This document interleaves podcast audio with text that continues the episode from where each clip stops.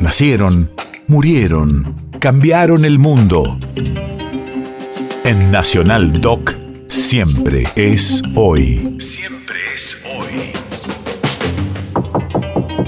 17 de abril, 1961.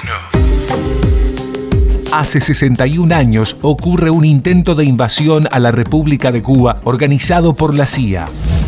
Radio de la memoria. Más de un millar de cubanos anticastristas, apoyados por el gobierno de Estados Unidos, desembarca en Playa Girón, en la margen oriental de la Bahía de los Cochinos. La invasión se propone derrocar al gobierno revolucionario de Fidel Castro. Las fuerzas leales repelen la invasión organizada por la CIA. Rodolfo Walsh, que trabajaba en prensa latina, había interceptado mensajes cifrados. En un cable que llegó a la agencia, descubrió que los atacantes se entrenaban en Guatemala y así el gobierno cubano pudo prepararse para frenar a los invasores.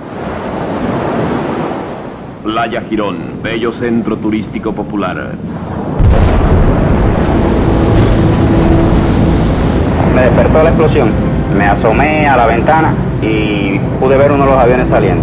Le dije a la señora mía, parece que se equivocó la artillería antiaérea nuestra y le tiró un avión nuestro. Cuando procedí a acostarme nuevamente, eh, las explosiones volvieron y el fuego antiaéreo más nutrido. Me di cuenta que era un bombardeo.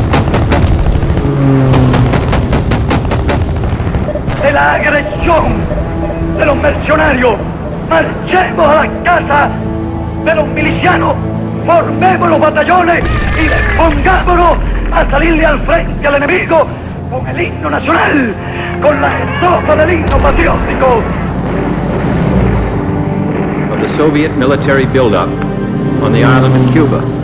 Se nos dijo que esto duraría unas horas y que la política de Fidel Castro cambiaría y que estaba todo tan maduro que el pueblo de Cuba iba a cambiar totalmente. Porque lo que no pueden perdonarnos los imperialistas es que estemos aquí y que hayamos hecho una revolución socialista en las propias narices de los Estados Unidos y que esa revolución socialista la defendemos con esos fusiles.